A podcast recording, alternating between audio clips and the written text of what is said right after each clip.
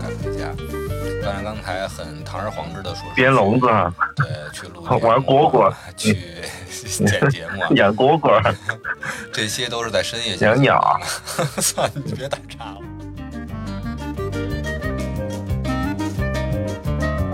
大家好，欢迎进入黄昏的绝对领域，我是黄昏的昏猪。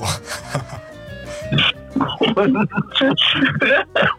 昏。我是二师兄，我我也比较昏。我我以为二师兄是比较黄吧。大家好，我是一二，哎，我我轻，哎，我是年轻人，我觉得我是年轻人，对，这两个中年人跟我不一样，不一样。懂得欣赏黄昏的年轻人，这总是一种美。对，没错。哎，那必须的！看日落，看黄昏，简直是太美妙的事情了。还有听黄昏的播客是吧？对 对，跟跟中年，跟两个中年人是吧？黄昏人聊聊，嗯，聊聊电影还是非常开心的。黄昏恋了。呃，你们俩这 CP 实锤的呀！好好好好，收收。聊到我们这块儿的话，就正经了，要说到电影了。聊了这么多黄昏的话，那可能大家会想起这部电影是什么？没错，它名字里面就带了黄昏，就是这部《黄昏的清兵卫》。哎，这部电影大家还有什么印象吗？嗯嗯，很早之前看过了，我不知道红猪和一二怎么样哈，也是一部。很早之前看过，然后这次不是说要聊这部片子嘛，然后又重看了一次电影。嗯，这部电影距今已经有二十年了，是零二年山田洋次导演的作品。山田洋次这位导演是三井田生人，他现在已经九十多的高龄了。当拍这部片子的时候，也已经七十多岁了，所以他才能真正拍出黄昏的味道。而且大家也知道这部。片子的原著小说也是一位非常高寿的小说家而写的，这个之后咱们会聊到。那满满的黄昏感，咱们就徐徐展开这个夕阳的落幕吧。夕阳无限好啊，只是近黄昏。到黄昏了，就抓紧一下时间，我们先来打分，好不好？OK，来吧，先打分。来，嗯嗯。行，那红猪先来呗。那我先来吧。这部片子是我选片，我选的，然后我的打分是八点三分。嗯，分数其实对我来说是比较高的。虽然电影的剧情比较简单，然后在很多冲突点上也没有那么多的反转，但是在我看来，这确实是一部。日本电影或者说是日本的武士小说的一个集大成之作。另外呢，这部片子我觉得。上高分有一点是因为我还是比较信仰它的内核的，就是一个中年人在面对黄昏的时候，在面对危机的时候，在这个人生的十字路口，有家庭、有责任、有心爱的人，又有自己的武士的道德和背负，那么他该作何选择？这种内核上，我其实是很欣赏导演和原著作品的风格的。那么最后一点呢，打高分的原因是由于这部片子。在我心目中，和《卧虎藏龙》可能是同样高的一个位置。两部电影连续都获得了奥斯卡的最佳的外语片的奖项。哦，还是外语片最佳外语片啊！嗯，没错。我一直其实在想，为什么这两部片子会拿到最佳外语片，而其他的日本电影和其他的中国电影而不能？特别是在两千年之后的这个时代里，可能两部片子。表面上看，都相应的反映了中国和日本的最有民族特色的文化。就像那句话说的是“民族的就是世界的”，但我觉得其实这只是表层的一个原因。民族的往往其实并不是世界的，特别是用西方的眼光和西方的奖项来看待少数呃地区的文化的时候，可能你真的需要打。动这些评委的话，需要更世界性的、更普世性的一些东西来接轨。《卧虎藏龙》和《清兵卫》呢两部片子，其实都我觉得反映了一个人在面临很多选择的时候，两个人都选择了一个更普世的、更人本的一个选择，选择了一个更加人性应该做出的一个选择，而不是迫于其他的压力被迫的进行一种苟且。那么呢，这个综上就是我的打分理由，稍微简短一点啊，八点三分，更多的时间留给我们其他两位主播。嗯，一二来，一二来打分。啊，我先来呀！我以为你们这个黄昏组合要先打呢。我 我主要是我我以我这个青年人的角度啊，就是讲道理，我看这个片子，就第一次看我说快餐嘛，莫名其妙，再一次看，其实我。就是从欣赏的角度上来说，我对这个故事，其实我觉得对我来说有点过于平淡。还有他的很多选择，在如果是比如说我是他，我可能会有非常不一样的选择。就是它里面的这一些人生的抉择，我觉得这也是可以和二位一起探讨一下的。就是在我看来，就是这个人这个很悲凉，这个故事在我看起来就是感觉有点悲壮的感觉。西方人的眼中，可能日本就该是这样子的，就是这个是他们眼中 typical 的故事，他们觉得好的故事，所以就获得了这个奥斯卡。所以卧虎藏龙也也一样，就是他们会觉得说啊，这个故事就是中国人，也就是他们眼中的东方的视角里的一个故事。对，是我的理解反而是这样子啊。然后另外一个是说，呃，男那个女主角，其实我觉得这是我非常觉得好看的一个。妹子，然后就所以我觉得这个整体上看下来，我我反而是因为就是我是觉得打分嘛是有各种各个维度的，只是说就是观感上来说，我可能会给这个片子打一个七点五分吧，嗯嗯，反正我的视角里它并不是一个让我会说，我倒是也可能希望说可能再过个五年十年，然后再来看这个片子，可能会有更多的人生感悟，但是只是说以现在我的这个。青少年的视角 来看这个片子，我确实觉得可能有那么多有一点点看不懂和有一些事情的不理解，所以我觉得可能有一些阅历的人更推荐看这部片子，可能大家会更感同身受。那年轻人嘛，可以提前学习一下，或者是听一下我们这个黄昏二人组。二 人组是怎么来？透一下，嗯，阅尽千帆皆不是，只是还未到黄昏啊。对，怎么来聊这个片子？我觉得是个非常有意思的事情，期待一下。啊，好的，那我看我们二师兄呢？黄昏的二师兄，我开门见山吧，我给这部电影打一个八分。嗯，好，呃，我觉得这个这个分数，我觉得我给的还是比较客观的。呃，我说一下我的理由吧。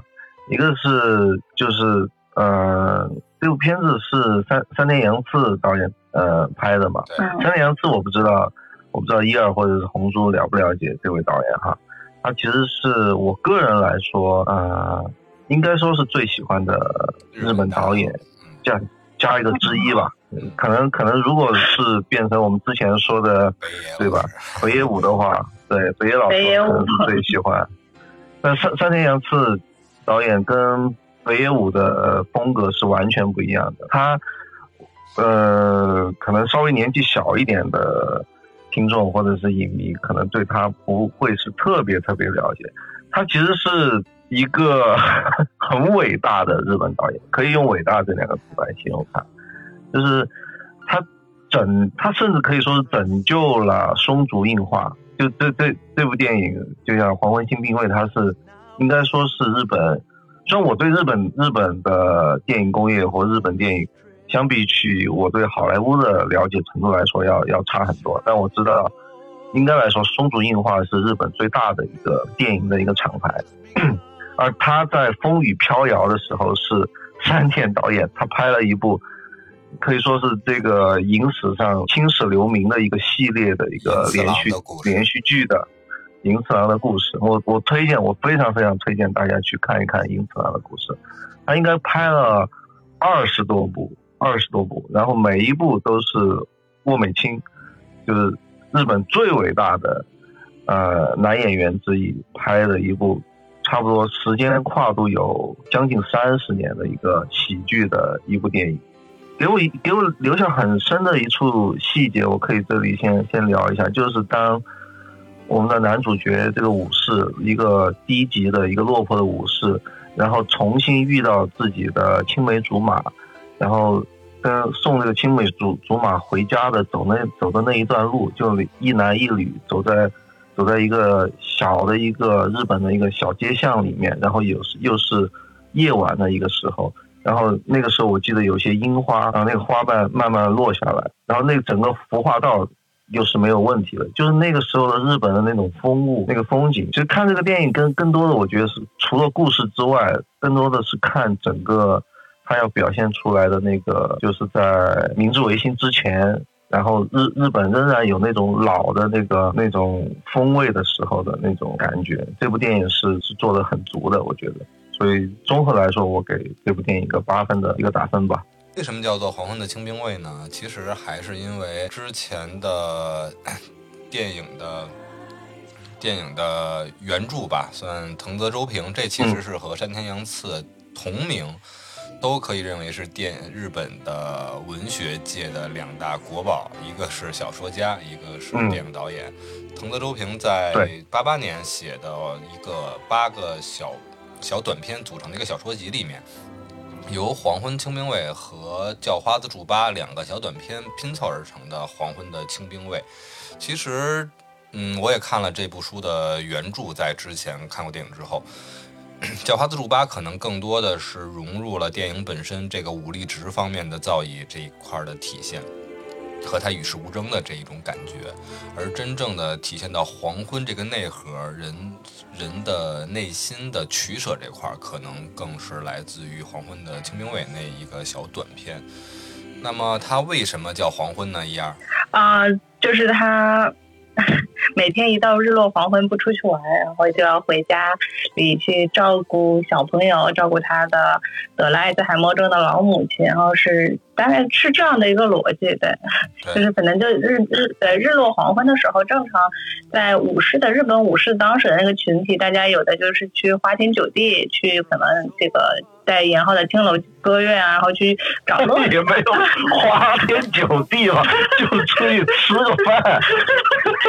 出去出去社交一下，嗯嗯嗯嗯嗯，让你继续，嗯呃，反正就是在酒吧嘛，说吧，差不多。对对对对，就是在同事需要他的时候，想见到这个同柴的时候，往往见不到他的身影，反而呢，总是在街巷上一个小小跑、紧倒小步，然后往家赶的这么个形象，所以黄昏这个名字从此而来。对，就黄昏从此而来，所以我觉得看到这儿，其实一开始看的时候，我还挺喜欢他的，就觉得哇，这人家庭责任感很重啊，这个要照顾这个他的老母亲，照顾孩子，然后这个这个状态，其实觉得还。就觉得还挺 man 的，是个很有责任感的男人。对啊，这个创意就非常妙。原著里面他基本上的设定是这样，这个电影里面是照顾他的母亲和两个小女儿，原著里面是照顾他家里身患肺痨的妻子，所以他跑得更快，而且在最后的决斗的时候，决斗完之后，然后擦擦手。然后依旧是那个紧张的、匆忙的步伐，然后回去去照顾爱妻。所以这个黄昏啊，虽然是进行了具体的改编，但是黄昏的特色没有变。而这部电影呢，也是以他的小女儿作为了一个视角进行叙述了他爸爸的故事，首尾进行了呼应。那具体的故事我们慢慢展开。我们还可以去再引入一个剧情人物，就是清兵卫他的。嗯，青梅竹马的好朋友彭江，这个彭江的饰演者啊，我们可能感情还是比较深的，对吧？啊，是吗？我我其实不太熟悉啊，这个女演员。嗯，哎，但是长得是真的好看，我觉得非常在我的审美点里面，就是大家可以，如果就是可能对这种题材不一定感兴趣，但是我觉得为了这个。美丽可爱的女主可以去看一看的。没错，确实是青梅竹马。男演员青梅卫的扮演者是真田广之，然后彭江的扮演者是宫泽理惠。然后不像二师兄这么看特别深入的日本的电影的话，大家可能比较追一些日本的偶像剧、偶像题材、偶像方面的一些剧的话，一些电影的话，会经常看到他们俩的身影。总之呢，形象和。当时的时代背景并没有什么违和感，具体的剧情展开。女主角我不太熟悉，男主角就太熟了，真田广之，对吧？无无无极里面是他放的风筝还是哦，没有追 牛还是？这个太熟悉了。前一阵和布拉德皮特的《子弹列车》上也录了一个脸，然后宫泽理惠的话，最近的片子也特别的多，尤其是在剧这块儿。那我们的剧情继续，在嗯再介绍一点需要大家了解的就是，我们的清兵卫他的俸禄在当时这个幕府的背景之下只有五十担，而他身边的嗯朋友呢，基本上 包括同柴呢。都是有非常非常更高的一个后路，而清兵卫呢，只是甘做一个仓库的小管理员，拿着五十担的俸禄去养家糊口。而且他拿不到五十块，对，好还要像对他还他还要还债还债。对，没错，他实际上拿到手上少于五十。嗯，后来的时候，我们会发现他的生活窘迫到什么地步呢？武士奉之生命的武士刀都被他抵出去卖了，所以说呢，就是这么一个背景展开的一个故事。然后咱们这个五十弹的武士呢，第一次 第一个回合的对手是一个一千二百弹的呃武士，叫做甲田。然后我们的无论什么原因呢，可能还是因为彭江引起吧，就是是每一个打斗和我们为为红颜，对，嗯，然后对我我五十担的黄昏呢，用一个小木棍儿就把一千二百担的甲田的居合给破了。打完之后就是回家继续做家务，然后呢就开始转变。这一战成名之后，一千二百代首先就是求上了他的好酒友吴山右卫门，这是一个非常厉害的一个幕府剑士，进行了一个上门挑战。当然了。不牵扯到他的青梅竹马的话，他不是轻易应应战的吧？这事儿作罢。但是另一方面，由于当时的政局的变换，然后他所在的这个团体就像武士团体一样，就要站队嘛，这就是反映了日本那个时代的一个，算是武士剧、武士小说都必须依照的一个时代背景，就像我们的。呃，算是藩镇一样，你必须要有一个立场来去效死忠。如果你跟随的割据的势力失势的话，那么你的结果一就是战死沙场，这甚至是视武士会视之为光荣；而反之，如果你没有马革裹尸还的话，那你就只能玉碎了，或者说是剖腹这种情况。而被卷入战争的他的同僚呢，包括他的挚友彭江的哥哥，都参与到了这场竞争之中。而刚才我们提到的酒友吴善右卫门，他所站的这一个队就失败了。失败之后导致的结果就是他被要求，对吧？被新的势力上台之后要求你就去履行武士的荣耀吧。然后去自觉就好了。可是呢，这哥们儿偏偏就像红猪一样，人间觉醒了。凭什么？我管吗？你们谁要取我的命，就放马过来，我不会自创的。那么就是这样，然后派出了一波又一波的武士，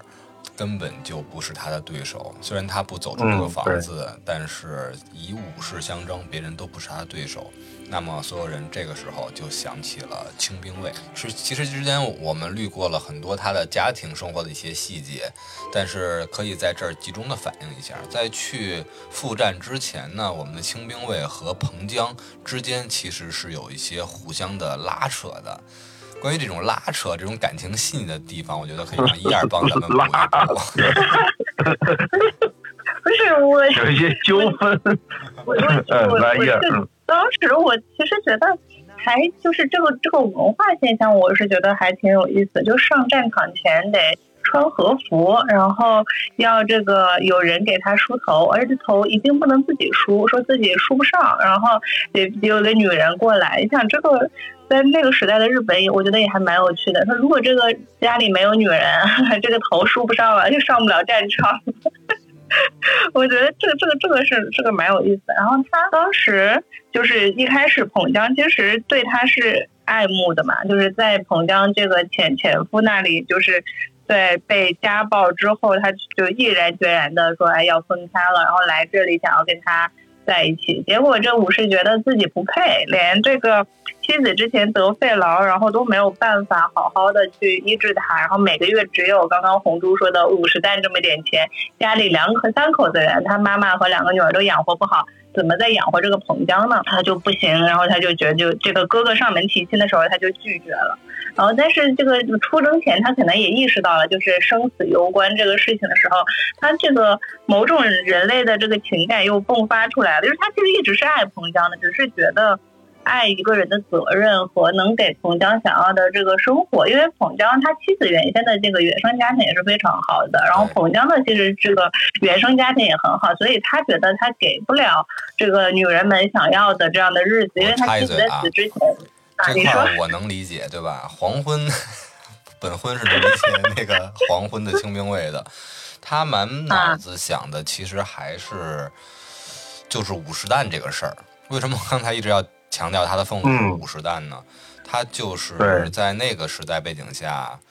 就像咱们的之前的士农工商、咱们的三六九等一样，这个社会的阶级往往是难以僭越的，所以他一直去重复我的俸禄只有五十担，而我之前的亡妻下嫁到我这儿的时候，他的家庭都是五百担的俸禄的，而彭江彭江他的这个家庭也是有四百担的俸禄，所以说哪怕不是三百担、四百担、五百担，我觉得就算是八十担，可能黄昏都可能觉得内心是对于他来说是有一种僭越在的。这个片子的这一块儿，其实需要大家去理解一下。可能会有助于为什么之后这部片子会获得奥斯卡最佳外语片的一个理解。但是我黄昏组合，我真的有点想问一问，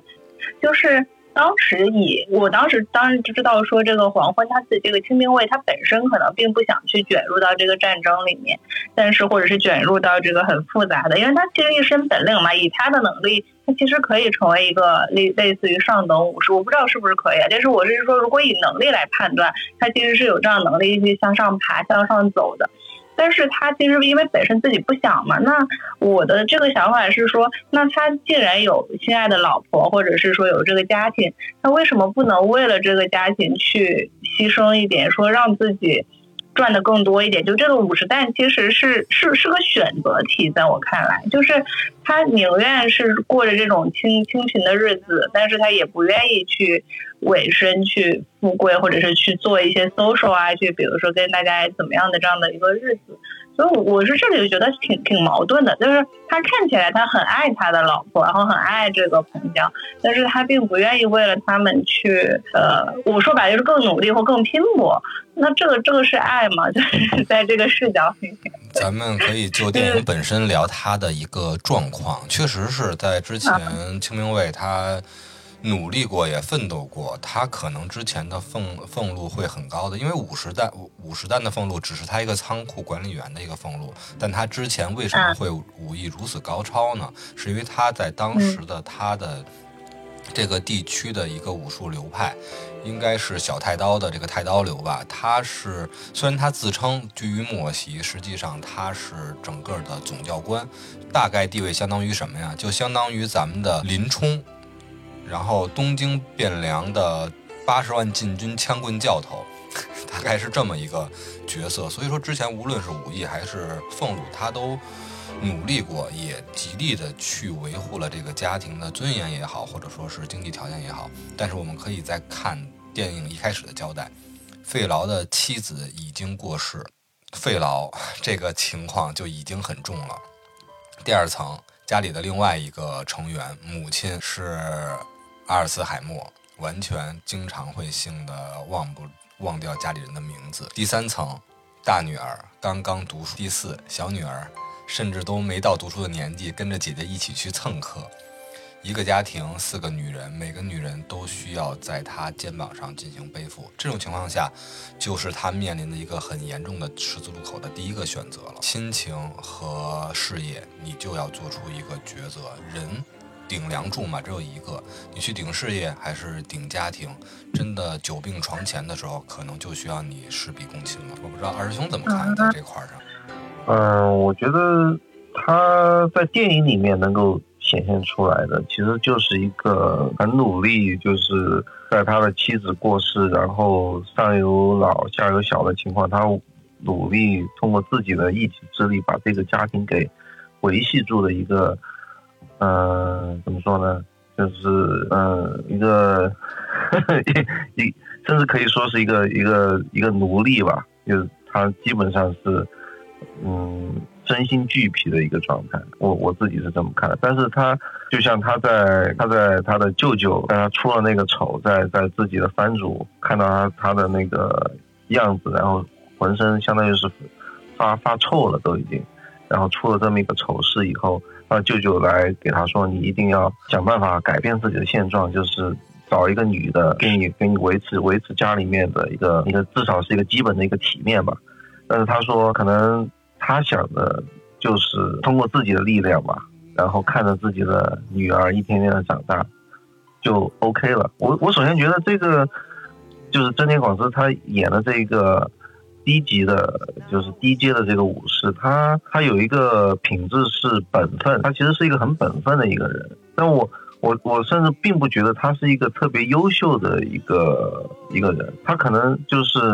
有一身比较优秀的武艺吧。就作为一个武士来说，嗯，基本上这种武士电影很很大程度上，他的男主角都会有比较高超的一个一个武艺在身上。但是从这个电影上表现出来，就是他空有一身这个武艺，其实在对他的现实生活中来说，并不能解决什么实际上的问题，就是他。空有屠龙之技，但是没有什么龙需要他。但是可能可能突然冒出来了一个一个一个情况，就是其实这个电影里面就表现两个情况嘛，一个是他的青梅竹马的彭彭江，然后相当于是要帮他解决一个自己家暴自己的一个一个丈夫或者前夫的一个问题，还有一个就是最后电影的一个高潮，就是两个相当于是落魄的武士之间的一个对决。但是这两个对决。显现出来的，特别是最后一个，都是这个一个一个无力感吧，就是你 都是你你你刀法再好，你打不过洋枪啊。这个时代最后还是会会被洋枪所所占领、所攻占。没错，没有没有你没有办法。洋枪队在练练枪的镜头了。对啊，对啊。其实他，我觉得，嗯，武士电影基本上好的武士电影都在讨论这么一个母题，就是。靠更替对一个一个 一个武士，你最后你最后会不会剩下一些什么？会不会留下什么？就是武，我觉得 我们可以聊聊武士。武士这个，虽然我我可能绝对的外行，我对武士完全一点都不了解，我可能只是看了一些电影或者看了一些一些纪录片，所以，但我我始终觉得这个武士这个形象太有魅力了，特别是特别是嗯。可能大家最为熟知的，也是把武士这个形象推给大众的，就是黑泽明的《七武士》嘛，对吧？整个故事，嗯，就讲武士他的整个这这个片子就《七武士》这个片子就把就把武士是怎么回事，我觉得讲得很清楚了，也很动人心魄的一个感觉。就你能想象，就是应该是三百年前或者四百年前，或者更更近两百年前，就是。有有一个阶级，他是要配刀出行的，就是走在大街上，你现在根本不能想象，对吧？走在大街上，一个人身上要配着一把刀，而且这把刀对他来说就是自己的生命。就这个，你想象，其实很有意思的一个一个一个状态，就是他就有一点那种西部牛仔的那种感觉，但是又不完全是，他又是一个一个独立的一个阶层，但这个阶层他可能区别于日本当时最底层的像农民或者是。或者是商商人，或者是是幽灵这种这种级别，他可能是一个更更有自己尊严，更要维护自己的一些价值信念的一个阶级。当这个时代需要改变，这个日日本它的国门打开，然后接接受现代化以后，武士明显是一个会被淘汰的一个阶层。但是武士阶武武士精神会会淘汰吗？就是他所。代表那种忠义，代表维护自己的自尊这种这种精神，就就像我，我其实说到这个地方，我突然想到，就有一个呃美国的一个应该是一个犹太裔的一个嗯思想家，他说他这辈他这一辈子都没有去过以色列，就是他其实在很多程度上，他是对于以色列的很多做法他是不赞同的，虽然他知道以色列是现在这个地球上唯一一块由犹太人组建起来的一个国家，他觉得是一个很了不起的一个一个存在。但是他说了一句话，我我听了很感动，他就他就说，即使以色列不在了，犹太人应 应该还会继续存活下去，因为之前没有以色列这个国家的时候。犹太人已经在各个国家里面存在了几百年、上千年。我相信犹太人要比以色列这个国家大很多。我我听了这句话以后，我觉得 很了不起的一个想法。武士，我觉得也是，就是当现在这个现在这个时时代，这个二十一世纪，但是以以及未来，可能不再会有一个 一个人配刀，然后走在大街上。但是这种这种精神，是不是？仍然会存在于很多对武士有所了解的人以后对他的一个精神的一个延续吧，嗯，我这么想的。一二可以帮我们评判一下，我觉得对吧？黄昏又要割席了，我要割席了。来来来来来来。红红红珠可以讲一下你对武士的理解。儿兄，刚才虽然这个武士的情怀和武士的精神让我非常的受感动，也很感慨，但是就这部电影本身来说，我觉得更多它之所以能达到这个高度的原因，还是在于它本身是以反武士精神的一部电影。它更多体现的是日本这个民族对武士精神的一种反思啊，我有一点，有一点倾向于你只要说出反武士精神，其实这个就是 我觉得有一点这个片子的味道。这就是为什么我一开始讨论的那个就刚刚问的抛出来那个问题啊，就是他明明有这个能力，可能走得更好，但是他其实本身是。不喜欢这种斗争，也不喜欢武士，因为这个片子里面有一个小小的片段，他就是说他喜欢看着植物自然生长，喜欢看着这个庄稼里的这个东西，就是他对于这种生命的本身的敬畏和武士精神其实是反其道而行的。因为武武士的那个精神，比如说你战败就剖腹，还有这个必须这个这个给你的这个命令你必须服从，这样的其实是对于自然本身是是相反的，是背背道而驰的。所以就是呃，就是刚刚那个红红珠说的这个，说这个片子是反武士精神的。其实这一点上，我我是蛮蛮认同的。对，哎，你看二兄啊，我还没说具体原因，我这个汉尼拔汉先生就启迪了我们的朱迪福斯特，斯嘉丽探员是吧？好。我确实是这么理解这部片子，它为什么会就像开始说的，它为什么会达到这个高度呢？其实，在我看来，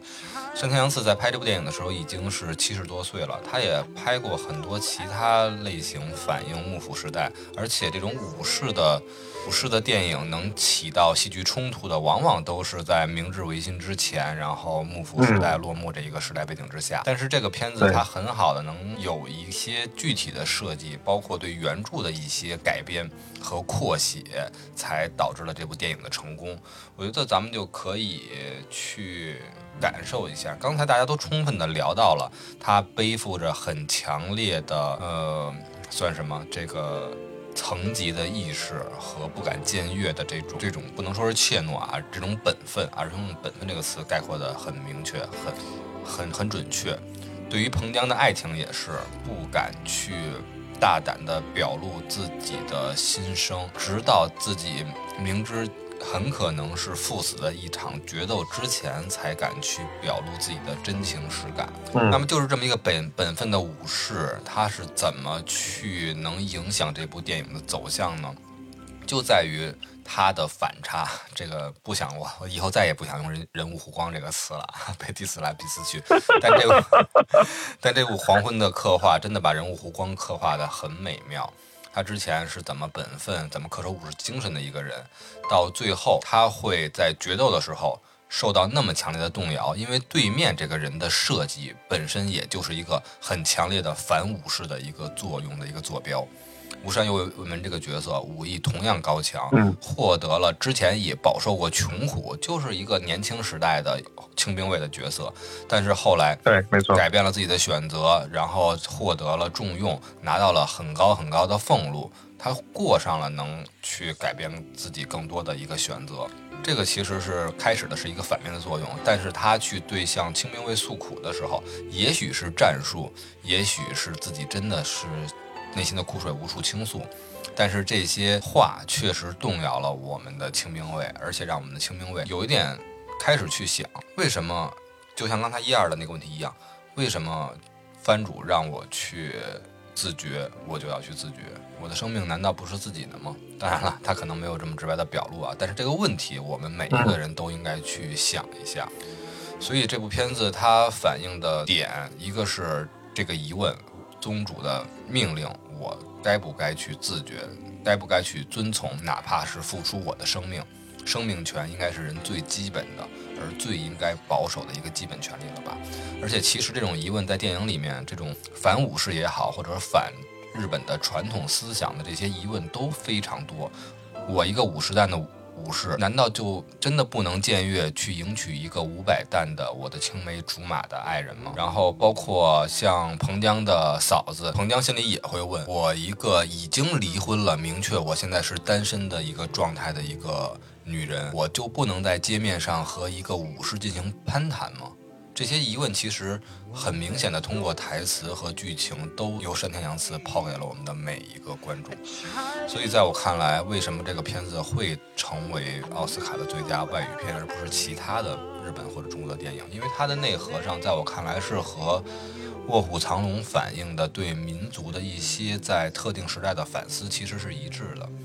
大家可以看《卧虎藏龙》，李慕白他和于秀莲本是红颜知己，但是玉娇龙出来这么一闹，真的让我们的李慕白动了剑气，又动了凡心。他为什么不能去放开自己的江湖地位，放开自己的指腹为婚，而去动一动凡心呢？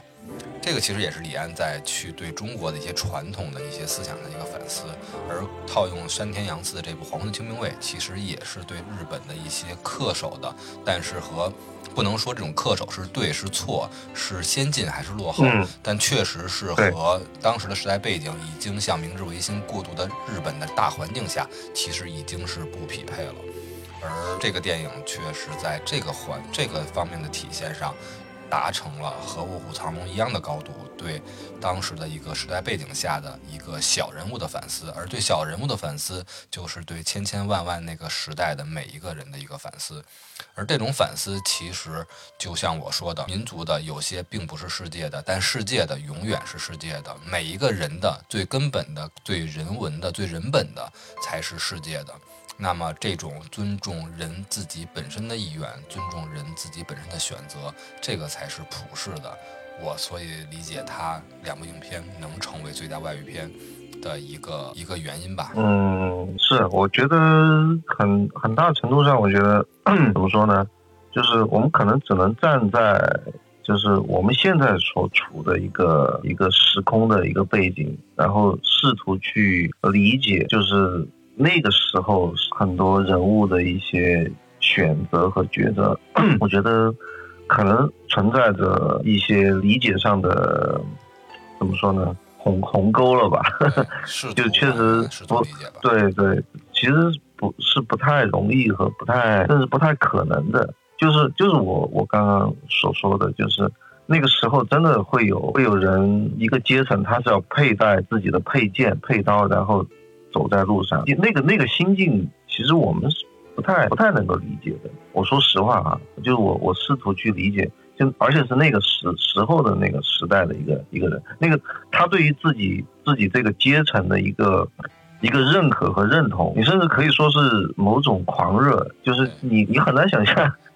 很难想象，就是他对啊，就是他会他真的会为了自己的尊严去赴死。然后，无论是战死沙场，还是呃，还是自自己自觉，对，还还是自觉自，我觉得现代人不太不太能够理解那个，但是我仍然觉得那个是有是有某种美感的，是有某种美感的，就是，但是你不太不太不太不太能够，不太不太适合现在了，确实不太适合现在，所以说它它肯定会消亡。肯定会不再存在，或者只能存在于这样的电影里面，让人在让人在回顾。就像就像我说的《七武士》，还有像可能之前还比较有名的那个，呃呃呃，影舞者或者是切腹这样的电影，这样日本日本去讲那个时候战国时代，或者是这种武士的他的他的纠结的这种这种电影，确实常看常新吧。我想我想说的是，可能不不断，就像刚刚一二所说的，可能过再过个三年五年十年。再去看的话，可能感受又不一样。嗯，我确实觉得二师兄刚刚说的这个武士有一种美感，是我我还蛮赞同的。就是在我的理解里，就武士这一个群体是他的所谓的精神信念，他的这些。呃，等等，是在那个集权政治下面被高级洗脑的 PUA 的一群人，要不然为什么会有人愿意为了他们所谓的这个一一个尊严，然后去放弃生命这个事情？就是他们从小或者是在那个环境里面，他们这个被培养出来的这个信念感，然后他们的这个执念，还有他们的这个装扮也好，他们这个阶层的这个种种行为也好，是一个。是，我是觉得其实还蛮蛮有趣的这样的一个群，就是放到当下这个更追求个人主义，或者是但是欧美人可能也很难理解，就是说啊，这个大家都追求自我的这样的一个时代下，这样一群人的其中，其实我觉得这个清兵卫反而是这个刚刚说反武士，就是他是不想要追求这个群体里的这样的一个，他是很有，他是是被有很多思想困束，但其实他是很有自我思想的一个人。就是他对于的自己的家庭生活也好，还有他不合群，就是每天清黄昏的时候小跑回家的这些举动，其实是个蛮反差的一个事情，在电影里面也更说明说，就是人在逐渐的觉醒的过程中，或者这个群体里有些人逐渐觉醒的过程里面，就是会有这么一个被 PUA 之后单独出来这么一个人，然后有就是有这样独立的思想啊意识。我是觉得这个有一点这样的一个感受，嗯，这个我能理解啊。我每天黄昏也是下班之后一路小跑回家。哎呀，我要去录节目，我要去剪片子。没有你你你，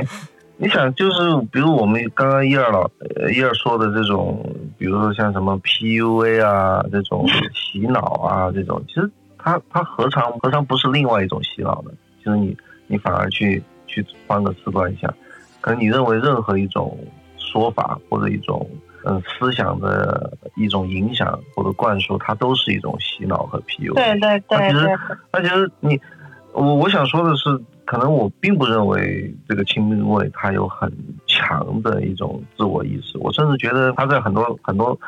很多表现上表现的非常的幼稚。而且它是一种呃一种，就是感觉有点小小孩子那种感觉。一个是他就是一场戏，他他在他们在钓鱼的时候，他跟他好兄弟，然后聊到你要不要去彭江，然后他就是真田广之他所表现出那个那个表演的方式，就是一个感觉跟个小男孩一样，非常的腼腆，非常的不知所措，然后就说哎我我我我怎么会有这种。非分之想的，你不要再提这件事情了。我会觉得你是在跟我开玩笑，我 我会非常的难堪和和不高兴。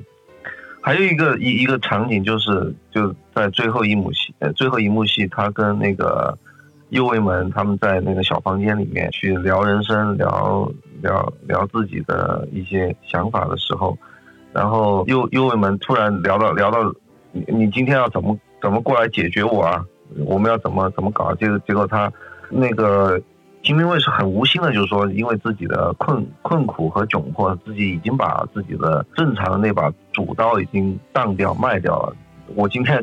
过来要用我自己一把小刀过来解决你，然后然后右卫门，然后然后右卫门就说什么什么什么意思啊？你你今天等于说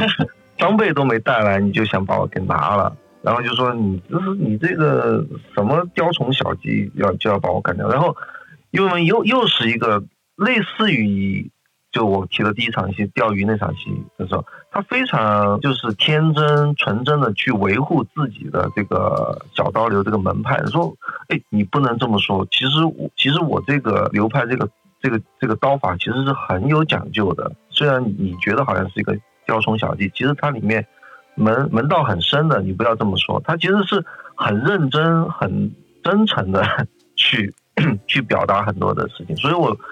我我对这个这个角色就是是是这么一个感觉，就其实他是一个很很纯真、很单纯，并不是一个特别特别复杂，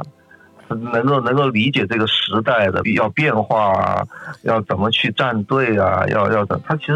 完全不是这么一个，可能他的魅力也在于此。他而且你发现了吗？他不是，其实他一直在包括咱们在去引引申了很多武士刀对于武士这一个群体的一个标志性的一个标志的作用，但是你发现了电影最后就是这把称不上武士刀的小太刀取得了最终的胜利。其实武士刀代表的就是武士尊严，代表的是武士这个阶层，而小太刀呢，嗯，对它就是一个新的。并不称之为，并不能严格意义上称之为武士的主刀的这么一个刀具，但是就是在最后那个狭小的空间内，小太刀利用它灵巧的特性战胜了这个施展不开的武士刀，那不就恰恰向着那个幕府的结束时代而明治维新资本主义萌芽而袭来的这种环境的变革吗？就像很多的电影反映的一样，对吧？穷则变，变则对你你你这这这么去解读这个，我觉得还是。有道理的，也有有意思的，就是他在你说的也有道理，就是这个这个时代，这个社会，它就是比起原来那种广阔，它肯定会越来越的越来越闭塞，越来越狭小狭小。不管是空间还是人与人之间的距离，是是会变得比原来要紧张紧迫的时候。呃，要紧紧张紧迫的多，所以说可能在在这么一个环境里面，可能确实武士刀所代表的那种那种长、那种大、那种正儿八经、那种有有仪式感、那种更更漂亮一点的东西，比不上一把就是短一点的，但是更实用的、更灵巧的一把小刀来的。来的实际或者实用吧，我觉得可能确实你说的你说的有道理，红叔说的有道理，就是现在社会它更讲究的就是一种实用性，而不会讲究一些繁琐的，就是嗯嗯，对，没没没没什么太大用的，没没什么太大用的东西。其实武士精神也是啊，对吧？我我们理解不了，就是你这个事情 这样解决或者那样解决就解决掉了嘛？你为什么要？对我们来说就是要走极端呢，你为什么要走那个极端呢？但是对他们来说，这个就是他们唯一的道路。This is the way。就是有样，就是要样。对对，没错。那但是我我其实就是有有一个小小的衍生的问题，想想想问，就是这跑开大时代背景，就是你们二位会觉得，嗯，在这个片子里面，就是其实他。叫黄昏的清兵卫，因为他就刚刚开头也讲，他一直跑步回家去照顾家里人。那他所表现出来的这种顾家的这样的一个行为，但是在我的看来，实际上他做的很多的事情，就是这种陪伴，或者是说他的对于家庭的一些责任的这个，反而是让我觉得不够的。就是你们看了这个片子，你们会觉得他是一个好的。父亲嘛，或者是说好的儿子，或者是好的丈夫嘛，就是我是有点有点想探讨这个问题。我觉得就是你们二位，就是两位都是在这个黄昏中的人，就是想还蛮蛮好奇你们对于这种家庭责任感，或者是说对于说这样的一个呃人是就是怎么看待的？这个东西怎么看待？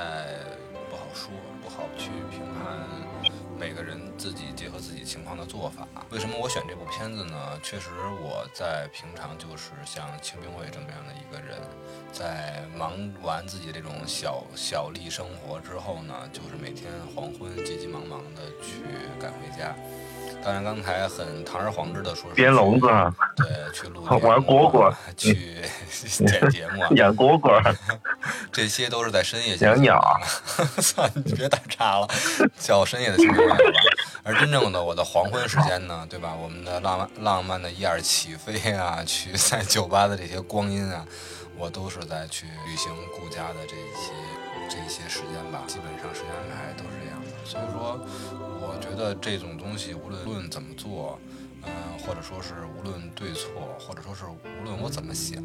但是我觉得我目前的这种像清明卫一样的做法，确实是首先是比较适合我的，比较适合我整体和家庭的一个状态的，而且目前我自己对这种状态而自得其乐的一个状态，我觉得适合我的，我觉得就是好的。啊，没有，其实我刚刚想问的是说。他的这个金钱和这个他对家庭的责任之间的这样的一个平衡，就是因为这就是之前在这个女性视角里面有一个话题非常的流行，就是说这个职场妈妈的事情。我不知道这两位有没有听过，因为你们都有有有这个这个另一半也都在工作，但是。在这个北上广这样的呃高强度的职场女性里面，就经常有一句话说，就是我这个抱得了小孩，就抱得了你，我就没有办法就给你，比如说赚这个钱奶粉钱。但是如果我陪伴你，但是我就确实没有办法，可能就是把你喂饱。大概是这样的一一个话术吧，就是说这个其实很多生活里面，就是工作和呃就职场妈妈这个和你陪伴小孩子的这个时间这个上面，其实是。很难两全的，就尤其是像比如说我在这个行业里面啊，我的工作时间可能是每天，比如说中午十二点到晚上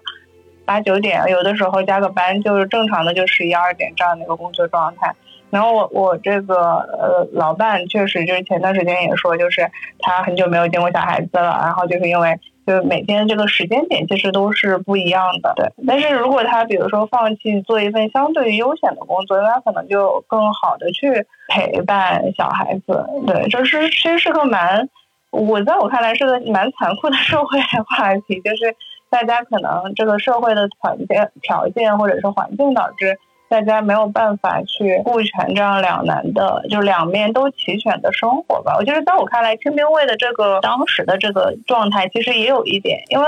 就可能比如说他下班去跟同事去 social 一下，或者是有其他方式，在我看来可能是赚到更多的钱，或者是他职位更高，他能赚到更多的钱的时候，他就不能很好的陪伴家人。但是就比如说反过来看，说他。其实选择了一个过清贫日子，然后去陪伴这个已经记不清楚事情的这个母亲和这个两个看起来他并没有，我觉得在我的视角里，他并没有很高质量陪伴。孩子的这样的一个状况，所以我高质量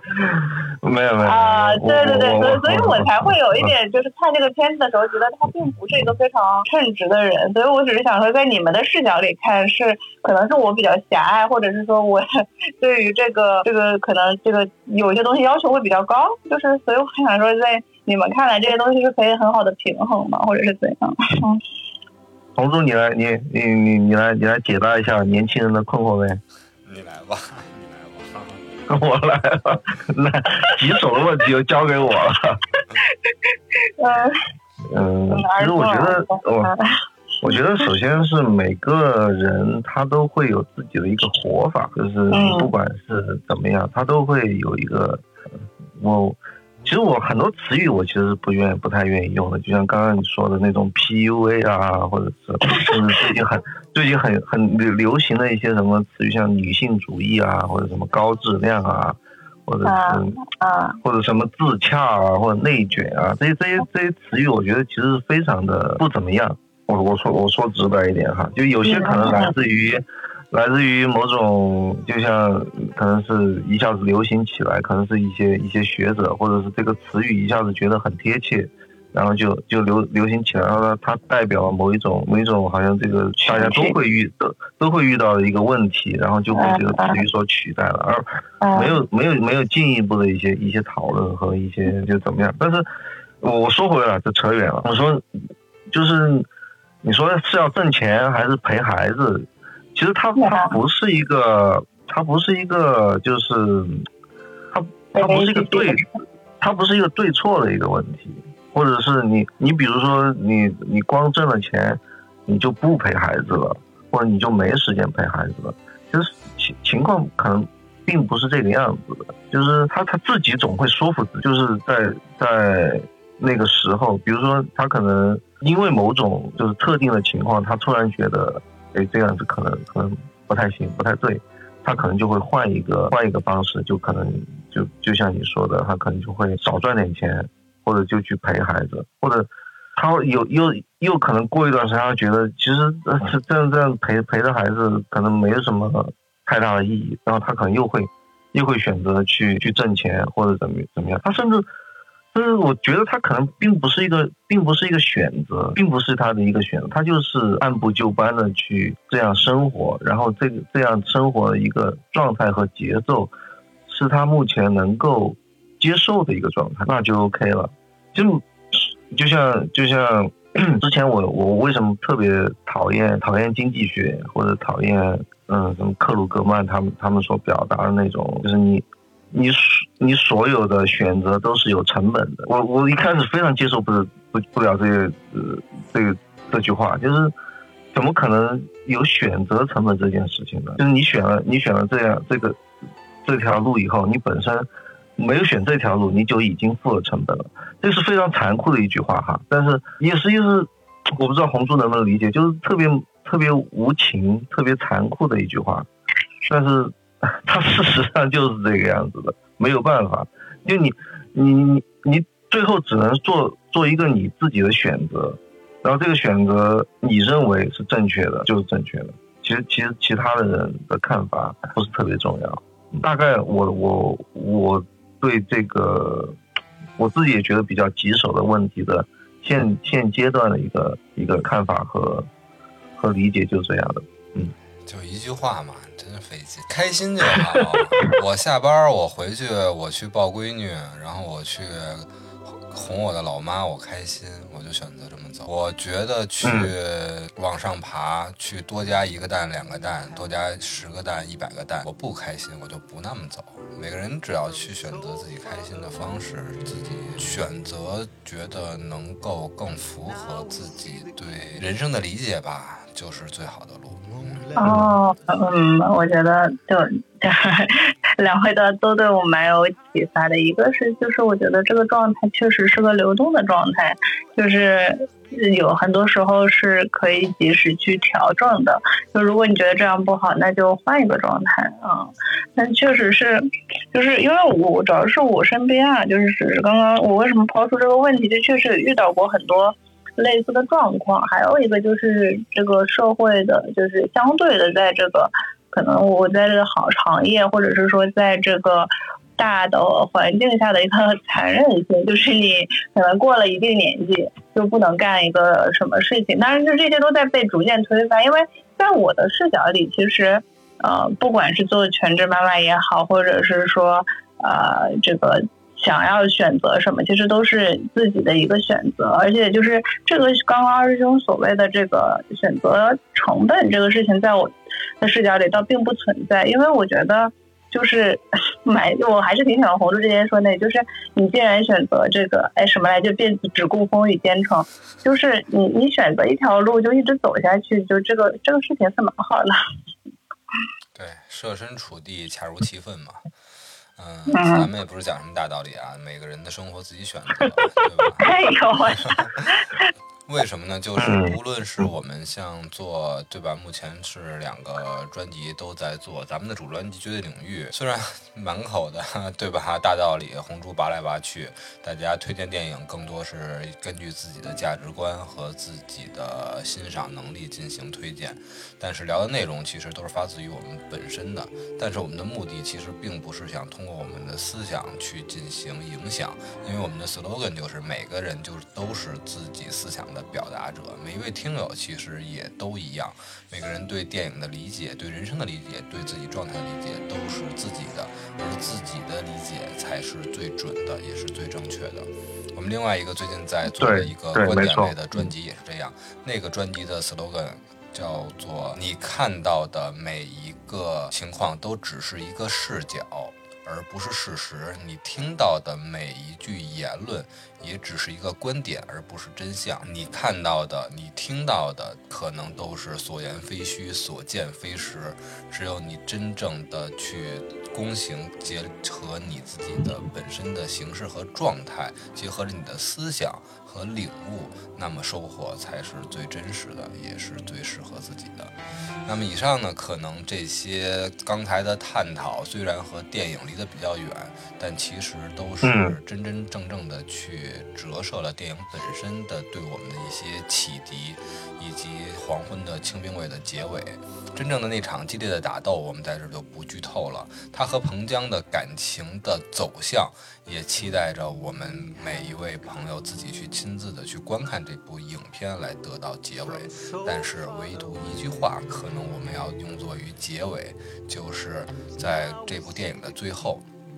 一直作为试点人物和台词旁白的小女儿。在樱花树下，对他心目中这个黄昏的父亲说出了那句话。在我看来，你永远是最伟大的武士啊！也许在对吧？女儿已经到了东京，成为了一个时代新时代的一个女性。对，没错。但是在她的定义，为自己的父亲刻下了这段墓志铭之后，可能就也能回答了一二的。问题，你如何做？一方面是你自己的选择，一方面你如此珍惜的对象对于你的回馈，可能才是一个对吧？你所想追求的答案是正确呀，还是错误啊？那真的只能由得后人评说。对，是是。其实其实刚刚红柱说的说的有道理，就是其实你对对自己自己后代的影响。很多时候不是不是说你主观想要去怎么影响他，他是一个 他是一个有自己思考辨别能力的一个一个主体，他会他会理解，他可能一开始一开始他可能他只是经历，他只是在旁边观看目睹，但到后来他会他会回回头去看自己的父辈的所作所为，他会有得出自己的结论，嗯。觉得刚刚红叔说的有道理。黄昏的人对吧？又在这儿，咱们 坐着论道，多给咱们的对吧？咱们的新生代女性一些信心。你的人生对吧？你只要去选择就好了，你没必要去考虑结果，是吧？对，没错，也不要不用太考虑其他人的看法。对我这个肯定是 完全独立自主，然后不太在意很多社会的。这个评判的这样的一个人，而且也比较跳脱，相对来说，但只是说我我只是站在一些我的视角里面吧，看身边的这个朋友或看待这个社，就这个社会里的一些状况，所以而且其实我我身边就是比如说已婚的男性其实并不多，所以我我还就是蛮刚刚就是我觉得二位都。给予了我非常好的一个嗯，别别别别别听已婚男性的，多听未婚男性的，是吧？多听未婚男性，不要听已婚男性，对吧？红叔，经经验经验主义者的一些观点吧，我觉得就还蛮真的是蛮有趣的，就是会让我看到很多不同的人对于这个事情的理解，就是还真的觉得我是觉得。就大家这个就看完影片的探讨和就是大家听众对于影片的探讨，应该都在于此，就是大家可能看完之后跟我们看起来就完全就是另一部片子嘛，就是嗯，对对。行吧，就说在这儿吧，也希望听到节目的每位朋友们都能坚持自己的选择，对吧？多向去向这部电影里面的反派学一学，凭什么让我自杀？你说让我自杀我就自杀呀？我偏不哎。我命由我命由我不由天。哎呦喂！看看我们黄昏组合异口同声。拔刀吧。OK。嗯，好。那以上呢就是今天我们对这部影片《黄昏的清兵卫》的分享，欢迎大家收听，也希望大家多进行留言，然后去。嗯，发表一些你心目中最喜爱的电影，我们也会结合你的所爱进行一些解读和分享。那么，我是红珠，感谢大家收听。OK，我是二师兄，我们下次再见。我是一二，大家晚安。